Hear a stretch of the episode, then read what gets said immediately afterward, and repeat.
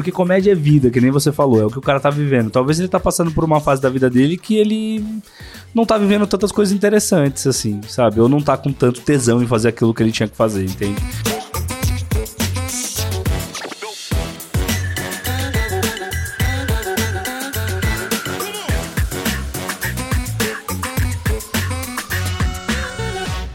E olha só, começando mais um programa aqui. Hoje eu estou com o Eduardo Montoni, ele que é jornalista e humorista. E aí, Edu, tudo bom?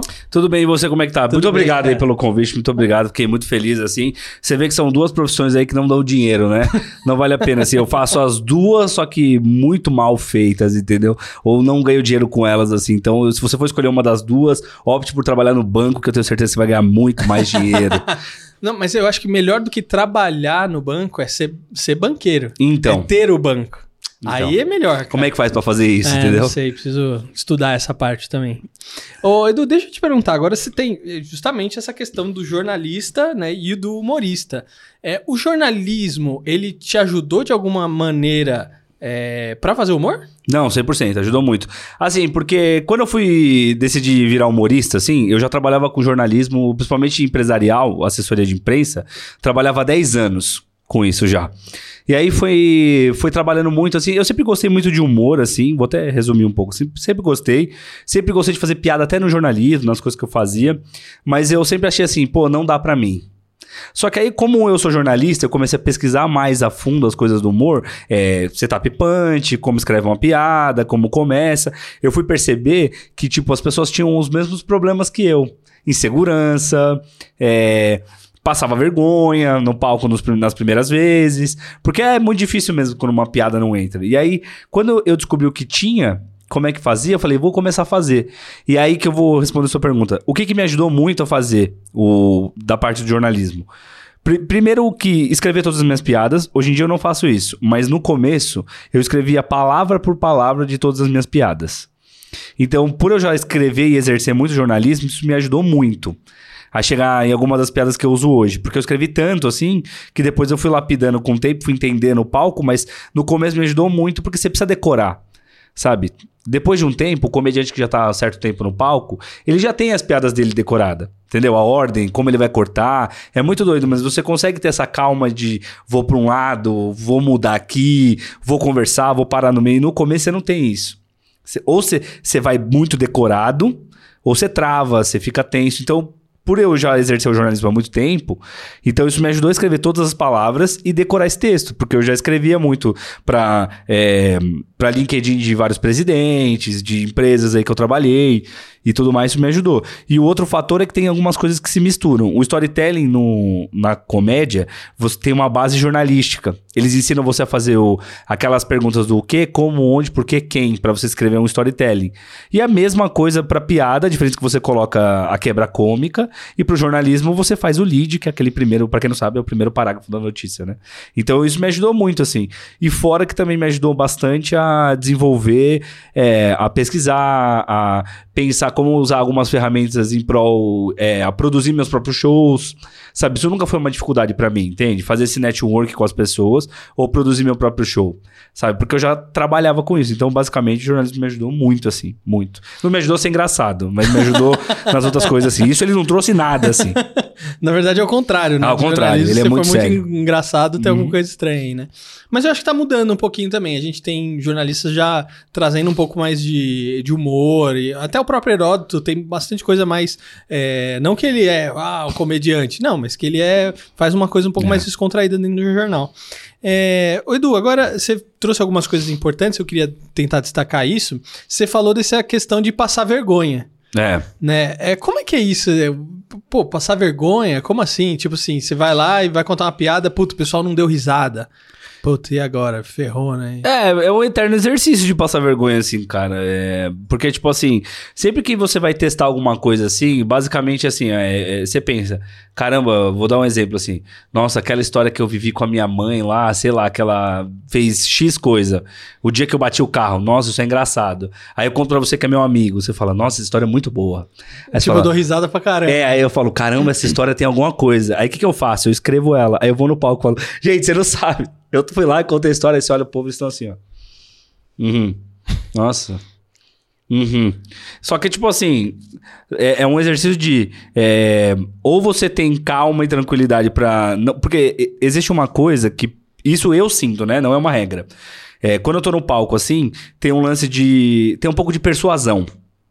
Então, quando você tá olhando as pessoas ali, elas sentem, ou quando a gente tá se olhando aqui, você sente o meu sentimento. Se eu acelerar um pouco a minha fala, você tá olhando minha expressão e falando assim, pô, ele tá um pouco mais acelerado, assim. Então, tipo assim, no palco é a mesma coisa. Se eu me acuar um pouco, aí que eles falam, putz, esse cara não sabe nada. O que, que ele tá fazendo aí? Então, tipo assim, se você tá numa noite de teste testando piada, o lance que é só a repetição vai te trazer em qualquer profissão é você ficar calmo. Então, tipo assim, no começo pra mim era muito difícil passar vergonha. Tipo assim, errei a piada, o que, que eu faço? Aí eu começava a ficar, cada vez mais nervoso, minha mão tremia. Fica, gente, então, pessoal, ficou por aqui. Hoje em dia, eu, eu sei que algumas coisas elas vão funcionar.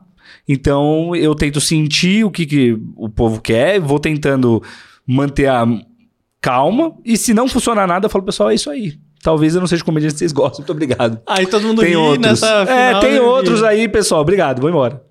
Faz parte, tem dias e dias, assim. Hoje em dia eu levo numa boa. Se você não levar isso numa boa, é uma rotina, né? Aí você acha que todo mundo passa por isso? Ah, Eu todo vou, mundo. vou, vou dar um exemplo aqui. Às vezes, por exemplo, quando o cara ele atinge um ponto que ele é muito famoso, o cara vai falar assim: Nossa, meu celular é azul. Aí todo mundo. Ah! Ah, Nossa, que engraçado. Sim, velho, ele falou que o celular dele é azul. Eu tô falando nada demais. É um imbecil.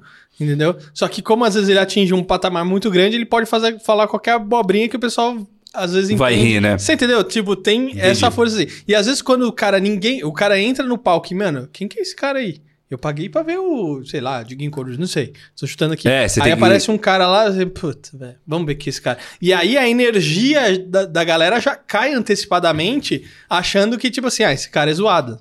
É, tem não, não, tem isso. Você tem que. é, E aí a galera eu- já vai com preconceito, né? É, eu, eu passo por essa fase, né? Eu, eu, tipo assim, muitos shows que eu vou abrir de comediantes grandes, assim, ou até nos meus próprios, que algumas pessoas que compram, não sei por que elas compram assim. Às vezes, sei lá, o cara olha algum ingresso e fala, nossa, eu vou ver isso aí, que tá muito barato. Aí ele fala, vou comprar. E É, aí na ele verdade, chega assim, lá. venha que a gente paga, né? É isso. Aí ele chega, ele olha pra você e fala assim: hum. Você vê que fala, putz, não era esse cara que eu queria ver, sabe? Pô, o que ele tá fazendo aí? Parece as meninas do Tinder quando eu vou sair com elas algumas, assim. quando eu saía, né? Que eu tô namorando, vai que ela vai ver, minha namorada vai ver isso aí agora. Aí, qual que é o grande lance, assim? Nesse começo a gente tem que convencer muito as pessoas, assim, que a gente é engraçado, entendeu? Mas, mesmo assim, o cara que ele é muito famoso, assim, ele já passa por um jogo ganho, vamos dizer assim. Algumas piadas garantidas dele, a galera já vai com mais predisposição a rir. Mas, mesmo assim, ele precisa lapidar as piadas dele e saber se as piadas são boas ou não. Porque em algum momento, ele vai pegar uma plateia que, mesmo conhecendo ele, ela pode estar mais dura ou mais introspectiva e ele vai sentir que aquelas piadas são boas ou não realmente. Mas com certeza a predisposição a rir com um cara que já é mais conhecido é mais forte do que quem não é. Isso é o fato. Cara, agora você trouxe um outro ponto na sua fala anterior, que é a questão do networking, né? Uhum. É, no- dentro do humor, tem essa coisa do networking como se fosse dentro de uma empresa, né? Pra você ir crescendo. Então, tipo assim, Sim. você consegue vagas eh, de, vaga de trabalho em outras empresas, se às vezes você tem um relacionamento de networking, né? Uma rede de relacionamento grande, Aham. e pessoas te indicam para uma vaga, ou te conhecem, né? Ou, igual, por exemplo, eu trabalho por conta desde, pff, é, sei lá, Uhum. muito tempo. E aí vou fazendo meu nome, as pessoas vão me conhecendo e vão me indicando. Dentro do humor também tem isso? Também, 100%, assim. Porque, na verdade, assim, você começa basicamente no humor fazendo o open mic, né? Que você faz aqueles cinco minutos. Então, você começa numas noites de, de open, assim, que a grande maioria das pessoas ou é parente das pessoas que estão ali, ou são os próprios comediantes que estão iniciando, assim. Então, tipo assim, é bem difícil. Se você pegar um pouco mais de confiança, alguns comediantes ali que montam essas noites, eles já estão em outros circuitos também. Então você começa a conversar com eles. Como é que eu faço? Não sei o quê. O cara fala, ah, vai lá. Aí você vai assistir, muitas vezes. Vai lá, tal. Aí começa a assistir, aí a pessoa vai te vendo várias vezes. Aí você pede uma oportunidade. Aí também tem aquele lance. Você vai bem, ou a pessoa gosta do seu humor, ela fala, pô, esse cara tem possibilidade. E a partir disso você vai estendendo a sua rede, assim. Você vai conhecendo as pessoas e quanto mais você... Por exemplo, você me conheceu, eu abri um show do Jansen Serra e do Diguinho Coruja. O Jansen é o cara que já me conhece há muito tempo. Ele foi me conhecer num show, eu não lembro onde foi que eu fui abrir, mas graças a Deus fui bem naquele dia. E depois ele sempre me chama, sempre lembra de mim. Sempre que eu falo, ô, Jens, tem uma pontinha aí pra eu fazer? Ele fala, claro, porque ele já conhece meu trabalho, entendeu? Então, tipo assim, ele sabe que eu sou um cara que trabalho sério, que quero viver disso, que, sabe, leva a comédia sério. Mesmo que alguns dias eu não vá bem 100% como eu esperava. Ele sabe que esses altos e baixos são normais na carreira, mas ele, ele fala, pô, eu conheço esse cara, pô, faz show há bastante tempo. Já... É isso. É uma rede, assim. As pessoas também têm totalmente isso. Bacana. Edu, agora eu quero chamar o nosso quadro, bacana, pessoal, acompanhar o T Gregual com as perguntas do T. Vai aí, T! Oi, meu nome é T Gregual e essas são as minhas perguntas. Qual o seu nome? Vinheteiro. O que você faz? Eu faço milhares de coisas na internet e fora também. Mas a mais importante é tocar piano. Não sei o que é para eu responder. A mais importante não é tocar piano, não. A mais importante é trabalhar com áudio. Mas eu sou conhecido por tocar piano. Quem é você? Eu sou o Lorde Vinheteiro. Você tem claro para você uma imagem na sua memória que seja o momento em que você decidiu que você ia ser o que você é? Um amigo meu, ele me viu tocando a música dos Simpsons e ele falou assim: você tem que filmar isso aí. Foi em 2007. Falei, pra quê? Ah, pra colocar no YouTube. Pra quê? Depois de um ano, eu falei, não, eu vou gravar um videozinho e colocar. Aí coloquei. E começou a dar lá duas visitas, três. Aí foi crescendo, graças a Deus. Qual é a coisa mais importante de todas? Ser feliz. Ou, ou melhor, fazer o que gosta. Porque a coisa mais importante é, é você gostar daquilo que você faz, porque é o que você vai fazer o tempo inteiro, não é? Valeu, cara. Deixa eu dar um abraço aqui, Diego. Ou- Obrigado, viu? Obrigado pelo Rapidinho. tempo. Rapidinho, cara. Não, sem crise. Não, boa, go- gostei de ver. Valeu, T. E olha, você também pode acompanhar o T Gregual nas redes sociais. Procura aí no Instagram, no Facebook, nas redes T Gregual e no YouTube também. Tem as perguntas do T lá no canal dele. Edu, agora falando, você falou é, que você escreve muito e o jornalismo Aham. te ajudou nisso, né? No começo você ali, né, para escrever as piadas e tudo mais. Você já começou a usar o Chat GPT para fazer piada? Cara, não usei. Você sabe que tem um amigo meu, o. o... é o Guilherme Canela. O Guilherme Canela, ele é um grande entusiasta, assim, da comédia, é um grande amigo meu, assim, e ele tava usando pro trabalho dele, eu não lembro o que, que ele faz, ele trabalha com uma coisa de TI agora, não vou lembrar. Mas ele falou pra mim, usa o chat GPT, usa o chat GPT. Só que aí eu vou falar uma coisa pra vocês aqui, eu sou um cara, assim, que eu gosto da tecnologia, mas ela me assusta um pouco. Cara, eu tenho máquina de escrever aí, se você quiser levar. Então, você viu que saiu uma notícia do chat GPT, que o chat GPT mentiu pro humano? Você viu isso? É, teve um que ele errou a data do Ayrton Senna. E teve um que ele mentiu pro cara. Ele foi consultar um outro humano porque ele não tinha aquela resposta. E aí o cara falou: Você é um. é, ju- juro, juro, juro. Pode pesquisar. Eu ia até fazer piada disso. O cara chegou assim e falou assim pra ele: Ah, não sei o que, não sei o que, fez uma pergunta. Não vou levar qual pergunta. Aí ele falou: Beleza, vou procurar. E ele tava enrolando esse cara. Enquanto ele tava enrolando um cara, ele foi perguntar pro outro. Aí o outro cara falou assim: Você não é um robô? Aí ele falou assim: Não, eu sou um ser humano com problema de deficiência visual. Oxi. Ou seja, já assistiu aquele filme Eu Robô do Will Smith? Eu tenho muito medo que isso aconteça. Ou, entendeu? na verdade, era um cara mesmo por trás do código, sacaneando quem a tava gente consultando. nunca vai saber, entendeu? Eu, eu tenho um pouco Tipo de assim, medo porque você imagina o cara atrás do código assim, ah, deixa eu entrar aqui e ver alguém fazendo uma pergunta pra mim. Alguém vai lá É. e aí, assim, ah, deixa eu responder aqui. Eu, É. talvez, se eu trabalhasse numa empresa dessa, eu iria querer fazer um negócio desse. Mas você não acha que perde um pouco a magia de, por exemplo, assim... a- o, o que, que é o legal da piada, assim, sabe? É, o legal é eu escrever na minha casa e vou testar. Aí não funcionou a palavra A, a palavra B e eu, dou, eu vou lapidar aquilo, assim, tipo, sabe? Eu vou cortar a palavra, eu vou mudar o final, eu vou fazer isso, eu vou fazer aquilo. Pra mim, esse é o legal, sabe? Tipo, eu não quero construir alguma coisa de escrita vinda do chat GPT. O que, que eu gostaria, assim, que eu gosto de tecnologia? É, não sobre escrever piada. Eu acho que é legal aquela tecnologia que te ajuda a rever erro de português, Uhum. sabe? Isso eu gosto. Isso ajuda muito, assim. Mas do chat GPT, não sei, assim. Eu já Cara- tomei fora também de muita mulher na vida, assim. Vou tomar Ah, de robô também. Entendeu? Eu pensei que você ia falar justamente que você tomou Entendeu? fora da inteligência artificial. Então, é isso. Eu Mas- não quero que isso aconteça comigo. Cara, eu não sei, porque assim, ó, o pouco nada que eu entendo de humor, é, eu acho que as piadas giram em torno também da sua experiência de vida. É, ou uma observação Então- que você tem no, no cotidiano. É, exato. Então, assim, é difícil alguém falar assim, ah, faz uma piada aí pra mim. Tem as pessoas que têm os seus redatores Não, e tal. Só que assim, também é dentro da vivência do cara. É uma pessoa que conhece, que vai lá, tipo, cara, beleza, ó, o Edu, ele fala sobre isso, isso e isso, ele. Putz, ele sempre fala mais ou menos nessa linha. É. Eu conheço mais um pouco do Isso. cara, eu convivo com o cara. Então, beleza. Mas um cara que às vezes não conhece você, é difícil ele fazer alguma coisa sobre você, algum, algum texto pra você ler. É, o, o- exatamente, assim, a sua, a sua linha tá- só tem uma, uma outra questão. Se a gente vai escrever uma notícia sobre, sobre, sei lá, sobre o Brasil, sobre o que aconteceu no Brasil, a gente- eu e você, vo- a gente vai escrever a mesma coisa, dificilmente a gente vai fugir das mesmas ideias. As ideias batem. Então, normalmente, assim, se o cara escreve alguma coisa sobre o mundo, ou uma notícia que saiu recentemente, a maioria das ideias vai bater. Porque elas são ideias muito parecidas, né? O, agora, o comediante que faz um trabalho falando da vida dele, isso realmente é difícil bater. Porque as histórias são muito únicas, né? Os perfis são únicos, as histórias são únicas, as vivências são únicas. Isso realmente, o cara que faz um solo ou que ele trabalha o texto dele, assim, é, falando da vida dele, tipo, é, você vê que dificilmente bate, assim. É, é porque eu, eu Mas tô é perguntando isso, é isso, isso, é que eu tô verdade. perguntando isso porque lá no chat GPT, né, na inteligência, você poderia descrever o seu texto com o máximo de informações possíveis e falar, ó, dá uma melhorada aí, entendeu? E Aí ele coloca ajusta. toda a ideia e ajusta, ele não vai te dar a piada, é isso que é o lance. Ele ajusta a sua ideia ao Hum, texto, entendeu? Entendi. Não é que ele te dá a piada, porque realmente, você diz, ah, me dá umas piadas aí. Aí ele vai te dar, tipo, ah, knock knock, né? Tipo, toque toque. Quem É, sabe essas entendi. coisas assim. E, por e dependendo do Senão tipo perde toda a magia, que- né? É. E eu acho que a magia tá exatamente naquela, na sua vivência. Putz, eu fiz isso, fiz aquilo, fiz, a- conheço aquilo e tal. E eu acho que, pelo menos, eu acho que tá em, em cima disso.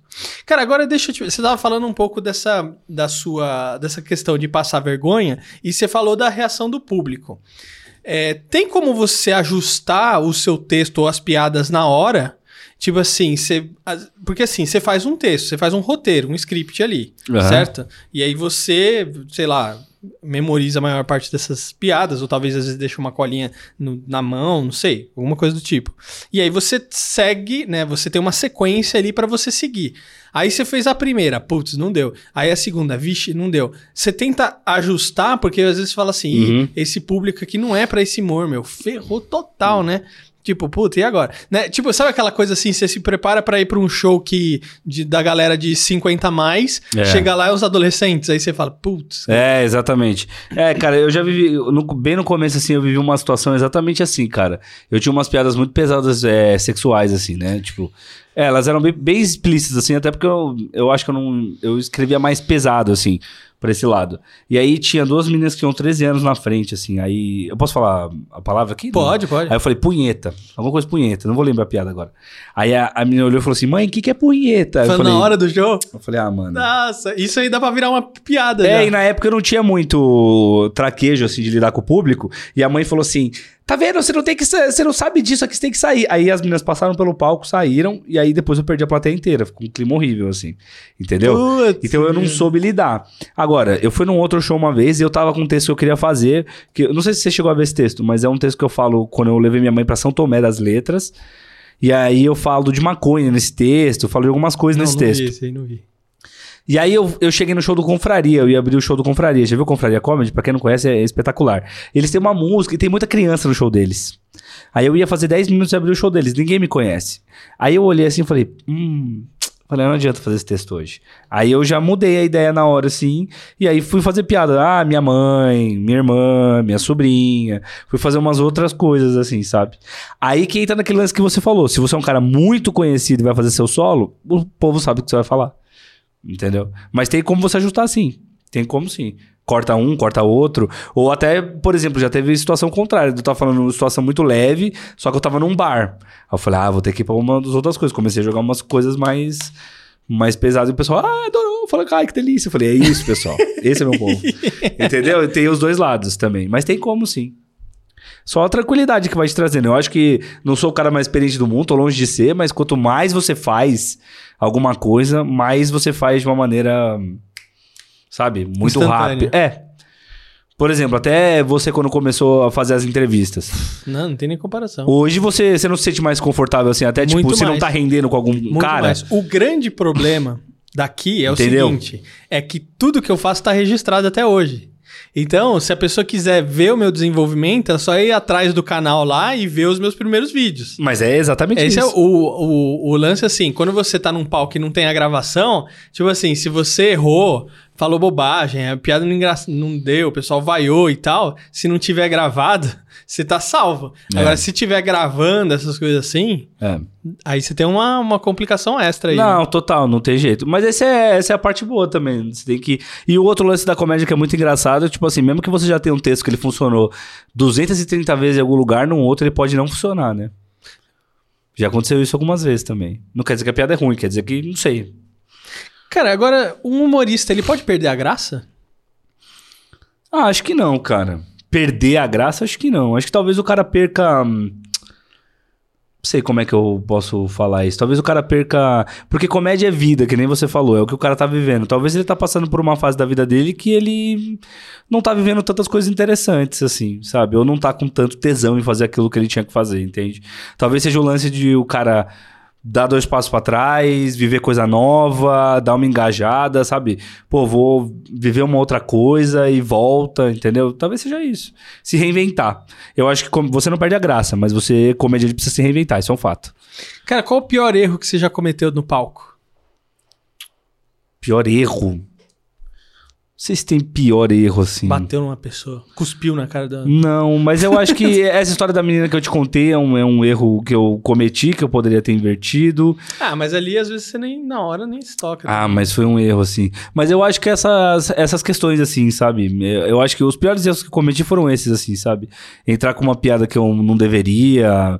é, e a pessoa se ofender, ou E eu você perder acha a que esse plateia. é o tipo de erro que... É o pior tipo de erro que um humorista pode cometer? Não, não, O acho que, que, que é a não. pior coisa que um humorista Eu acho que a pior coisa que um humorista pode cometer, principalmente um humorista que não tá há tantos anos fazendo, tá? O cara que tá há tantos anos, ele tem mais traquejo. É quando ele vai conversar com uma pessoa na plateia, a plateia tá muito barulhenta, ele vai conversar com essa pessoa e essa pessoa tem uma resposta melhor do que a piada dele. Esse é o pior erro que o cara pode cometer. Se ele tá com muita confiança, ele não tem piada no bolso. Ele interagir com uma plateia e o cara dá uma resposta mais engraçada. Aí acabou, ele perdeu. Ou tipo, o cara é mais engraçado que ele, né? Ferrou, né? É, aí acabou. Pô, aí o cara fala, É. Ih, senta aí, deixa o cara dirigir, É. né? Mas acho que eu já cometi outros erros também. Teve uma vez que eu tava muito nervoso, era uma noite de teste. A gente foi fazer uma noite de teste na Vila Madalena, eu armava. E aí a gente colocava cortina, colocava as coisas. E tava muito ruim naquele dia, assim, sabe? E normalmente hoje, por exemplo, eu ainda fico nervoso, claro que fico. Sempre vou ficar. Eu não tenho tantos anos de comédia assim. Mas hoje eu, eu lido melhor, assim. Eu falo, vou terminar meu texto, depois eu vejo o que, que eu errei e vambora. Mas naquele dia eu tava tão nervoso que tinha a cortina aqui assim atrás. E aí eu não sei que eu fui. Ah, gente, não tá funcionando. Eu fui tirar o, o pedestal. E o pedestal enganchou na cortina. E aí quando eu fui falar, ah, receba um próximo. Quando eu puxei aqui assim, a cortina caiu, assim, sabe? Meio que ela, ela não chegou a cair toda. Mas sabe quando ela dá uma mexida? Aí sabe quando você quer tirar? E aí eu perdi. O microfone colou longe da minha boca. Então, tipo assim, não é que tudo desmoronou em mim. Mas eu ainda consegui segurar aqui, consegui desvencilhar. Sabe quando o cara fica claramente enrolado? Então, tipo assim, não tinha mais como eu fazer graça pras pessoas ali, entendeu? Porque elas olharam pra mim, é aquilo que eu falei, elas falaram, puta, esse cara não sabe o que ele tá fazendo. E, aí se eu falei. tivesse. Porque eu acho que numa situação dessa, às vezes seria se zoar, né? Tipo, putz, tô, tô me enrolando tudo aqui, não sei. É, o é, é experiência. O cara que já tem mais experiência, ele faz uma coisa dessa, ele sabe lidar, entendeu? Sabe, tipo assim, se o microfone cai, se a luz buga. Porque tem algumas coisas que você não tem como deixar de ver. Entendeu? Na comédia. Sabe? Quando o cara dá um grito muito grande, quando alguma coisa acontece, quando a luz cai, você não tem como passar batido. Você tem que comentar sobre aquilo, entendeu? E nesse caso, só que eu não tinha muito traquejo ali naquele momento, fiquei nervoso e falei, ai, gente. É. é. Valeu, pessoal, tamo junto. É isso aí, né? Até a próxima. Mas os, os- o- acho que os. Acho que os erros que eu cometi, assim, eu nunca cometi um erro assim de discutir com alguém ou de brigar com alguém. Eu acho que os erros que eu cometi assim foram foram nesse patamar assim. Eu lembro É, de um o- show, só resumindo. Não, não, não. A gente tava em Budas Artes e era dentro de uma padaria. Eu, abri- eu ia abrir um show do comediante. E aí era uma padaria e tinha um anexo, tipo, sabia aqueles do McDonald's que tem um anexo pra festa? Era aquilo. E aí tinha uma mesa de uma família muito grande. E aí o cara falou assim, eu perguntei pro gerente, é, essa galera tá no show? Ele falou, não, mas eu vou convidar. Aí eu falei pro comediante, temos um grande problema. Ele, não, vai ser ótimo. Subi no palco, comecei a esquentar o pessoal, muito ruim. E a galera gritando lá do fundo. Aí eu contei umas piadas de sexo também. Aí o cara chegou do meu lado, puxou minha camisa assim. Aí eu parei o show assim, tirei o microfone da boca, ele falou, tá muito pesado. Aí eu falei, tá bom. Aí eu continuei fazendo, aí eu falei assim, pessoal, alguém quer ouvir piada sobre, sobre isso? Aí a mulher lá do fundo gritou, não, porque tem criança. Aí o clima já baixou pior ainda, assim. Eu ia fazer 15 minutos, eram 7, eu tava indo muito mal. Aí eu fiz os 15, falei, receba o comediante da noite. Ele ia fazer muito tempo, fez 25 minutos só. Ele ia fazer o solo dele. Ele falou, pessoal, pocket show hoje, vou embora. Era muito ruim, tinha estrutura. Então as, as principais que eu cometi sem saber era entrar em alguns assuntos e não saber sair deles depois. Uhum. Entendeu? Mas eu acho que até tem que alinhar, né? Tipo assim, ah, eu vou em, em tal lugar falar sobre isso, quem que é o público, né? Até pra você se preparar, né? Não chegar lá, tipo, um showzinho surpresa, né? É, normalmente quando você abre o show de um comediante, teoricamente você sabe qual é o público dele, né? Teoricamente. Teoricamente você sabe, então você vai com umas piadas meio preparadas. Mas, por exemplo, hoje em dia o que, que eu faço assim? Se eu entrei em algum texto, assim, falando sobre sexo, assim, em vez de fazer seis minutos dele, eh, eu tô vendo que um minuto já não funcionou, eu já corto e vou fazer outra coisa, entendeu? Eu já meio que entro com umas piadas mais leves, aí vejo, entendeu? Sei lá, você, você tem que ter. é, e é isso só o tempo vai trazer, é muito louco. A empatia é só o tempo que vai trazer. Sabe? Você sente que se o público vai rir muito no boa noite, entendeu? Você fala, boa noite, se o pessoal der um boa noite legal, você fala, poxa, tá legal. Se não for muito, sabe, puta, hoje eu tenho que mudar um pouco minha, minha vibe, entendeu? Mas é coisa que só o palco vai te trazer também, Só né? o palco. Cara, e agora? Quais os próximos passos? É série, é, como é que é? Show no Netflix? Como é que é? Tá? Porque você tá voando, né? Não tô nada, velho. Com o peso que eu tô, não tô nada. Não, tô nada. Então cara. emagrecer, o próximo passo é emagrecer. É, pode ser. Não, acho que os próximos passos, assim, eu, eu ainda. Eu tô numa fase que eu não vivo 100% de comédia ainda. Eu trabalho com assessoria, né, de, de imprensa. Então eu divido. Eu acho que, assim, tipo assim, eu tenho dois grandes sonhos, assim, sabe? Eu tenho. Meu primeiro sonho é pagar todas as minhas contas com stand-up. É o meu grande sonho, assim. Eu, eu ainda invisto bastante, até recebo nos shows, mas ainda não é um dinheiro que eu consigo 100% pagar todas as minhas contas. Então, é, a curto prazo, o meu sonho é conseguir pagar minhas contas e daqui uns, sei lá, não vou precisar, mas que seja cinco, seis anos fazer um bom solo de comédia, né, com boas histórias, bom começo, bom meio, bom fim, porque meu principal objetivo é gravar um especial de comédia um dia na vida. Não importa se vai demorar cinco anos, se vai demorar 10, se vai demorar 15, não importa se vai ser pra Netflix, eu vou gravar pra algum lugar, eu vou registrar minha memória de material do jeito que eu sempre imaginei, sabe? Sempre foi um, Sempre pensei muito nisso, assim, tipo, caramba, comecei velho, né? Tipo, fazer transição de carreira é tão difícil, cara, sabe? Porque eu trabalhava numa empresa muito grande, que eu, eu até tinha uma propensão de carreira legal, trabalhava 12, 15 horas por dia, e aí mudei para uma menor, porque eu sabia que eu conseguiria trabalhar mais rápido e ganhando um salário um pouco inferior para poder me dividir com comédia, mas tô muito mais feliz, assim. Faço o que eu amo e às vezes penso, cada um tem o seu caminho, o seu momento. É, essa questão da idade pra é relativa, acontecer. cara. O Roberto Marinho montou a Globo com 60 anos. Hum. Então, Então, e virou o que virou, né? pois é. Então eu penso assim, acho que como próximo passo assim é primeiro viver disso, assim. Confortavelmente.